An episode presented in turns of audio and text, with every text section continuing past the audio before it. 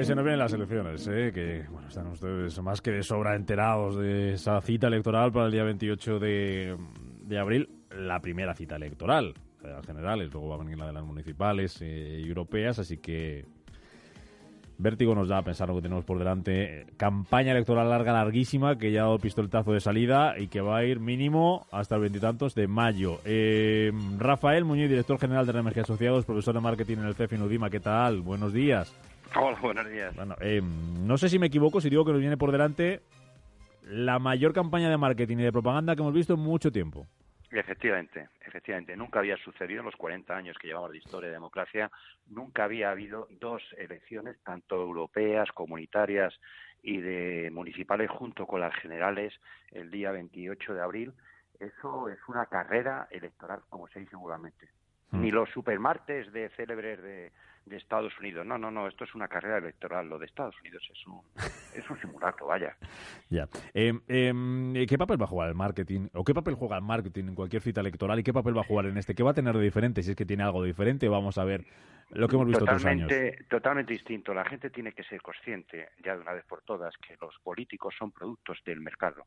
So, están puestos a la venta o al alquiler. Cada uno lo podría denominar de una forma distinta. Y lo que sucede es que llegado el día, en este caso el 28 de abril y después será el, en el mes de mayo, pues la forma de comprarlo, en vez de hacerlo en euros, se compra en votos. Pero ellos, sí. su producto, su envase, su imagen, sus conferencias, sus charlas, lo están dando para venderse descaradamente. Ten en cuenta que más de un 30% no toma la determinación del voto hasta la última semana. Y eso está dependiendo de cómo se ponen en valor, independientemente de que es una estrategia de marketing permanentemente. Cualquier acción que hacen los políticos de cualquier partido son estrategias puras y duras de marketing. Pero ya cuando llegamos a las elecciones, ahora nos ponemos la cara de coger y decir qué es lo que nos quieren vender. Y eso tenemos que ser conscientes y compremos, compremos inteligentemente, es lo que yo diría a todos nuestros oyentes. Fíjate, según estabas diciendo eso, Rafa, me estaba acordando un día, leí un artículo que hablaba de, de, de esto del, de, de la propaganda política y diferenciaba entre marketing electoral y marketing político.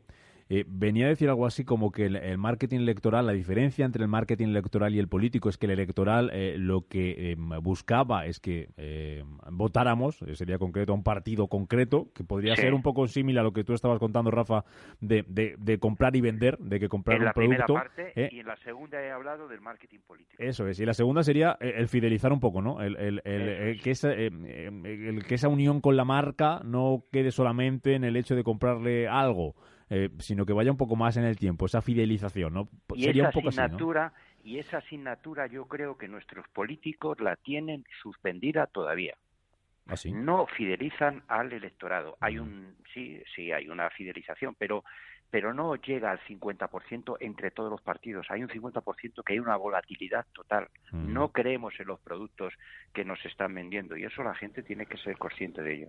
Hoy reúnen los partidos a sus ejecutivas en este mediodía para ver un poco qué estrategia van a seguir de cara a esas elecciones. Eh, en el año 2019, eh, ¿qué estrategia de marketing, qué estrategia de propaganda, llamémoslo como quiera, eh, puede ser más efectiva? A mí personalmente la palabra propaganda no me gusta, me gusta la palabra comunicación. Yo creo que lo que deben de hacer es comunicarse con el mercado, que en este sentido es comunicarse con la sociedad, pero no de cara a la galería. ¿Cómo, sino... dónde, eh, qué le tienen que contar, a través de qué medio? Eh, todos los medios que tienen al alcance, pero comunicando, sintiéndolo. No creo que hay gente que enamore. O sea, lo que tiene no. que hacer un político, lo que tiene que hacer en este sentido, lo mismo que un empresario, un producto, es enamorar, es decir, estoy orgulloso de este producto, me fidelizo porque es el que satisface realmente, generalmente, el porcentaje mayor de mis necesidades. 100% no se va a cubrir nadie. O sea, yeah. eso seamos conscientes de ello. Pero bueno, el que más se acerca es, eh, digámoslo así, este político. Este político que no solamente es una cabecera de cartel, que ese es el gran error que tenemos, que es que detrás de ese político de cabecera de cartel hay un programa y hay detrás sí. un equipo. Pero la imagen tiene... vende, pero la imagen vende mucho. Pero la imagen vende mucho, claro. efectivamente.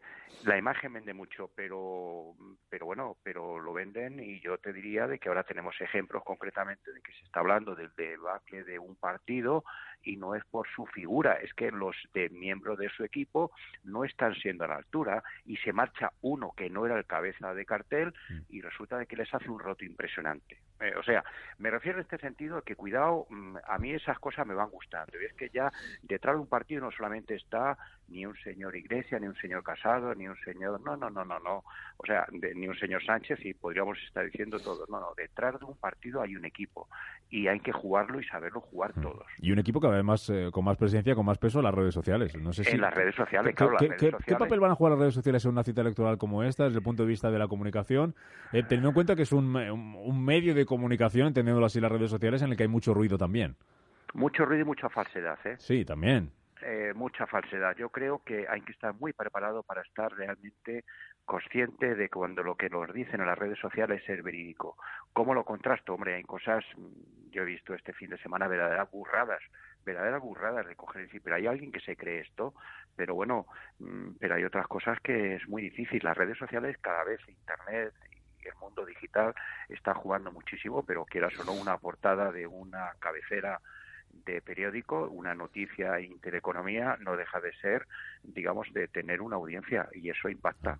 Y luego la tele, la tele sigue mandando mucho. ¿eh? eh vamos a ver mucho los políticos en la tele. Hoy eh, Pedro Sánchez está esta noche en, en televisión española, en prime time, a las 9 de la noche, y, y, acuérdate lo que vimos en las últimas eh, elecciones. lo vimos bailar, lo vimos cocinar, lo vimos hacer de todo. Hay que estar en la tele también. Hay que estar, y después lo, me imagino que este en estas elecciones también lo tendremos cuando se junten todos los partidos que tienen posibilidades, que ellos sí quedaría cabida a todos los que tienen posibilidades de que se les que salgan con votos en estas elecciones. Sí, sí, sí. Bertín está llamando a alguno ya para llevar la casa a cocinar, seguro. No, no sé si sigue el programa porque no lo veo, ya sabes que yo me acuesto pronto. Yo lo siento, pero, tampoco. Pues si sigue el programa, eh, deseo que sí, eh, pues alguno le está llamando ya para que vaya a tomarse un vinillo y... y hay muchos shows en este sentido, o sea, yo te diría de que las cadenas todas tienen que llevarse bien con todos porque después como no sabe quién va a ser o quién va a estar en el poder, decir a quién tengo que llamar la puerta. Entonces, todos, independientemente que sean de su ideología no, todos porque saben que pueden llamar a la puerta, eh, van a decir que sí. Seguiremos hablando, de, seguiremos hablando de esto, me temo, Rafa. Eh, a mí me gustaría, para ir educando, por decir de alguna forma, que seamos inteligentes. Yo lo que diría es que hay que ser inteligente y eso se pide mucho con la cabeza y la cabeza, el marketing tiene bastante al tema del razonamiento. Rafael Muñiz, director general de RMG Asociados, eh, profesor de marketing en el CEFI en Udima. Gracias, como cada, cada dos semanas los lunes. Por Gracias a vosotros. Que vaya bien la semana. Adiós. Eso es, hasta luego.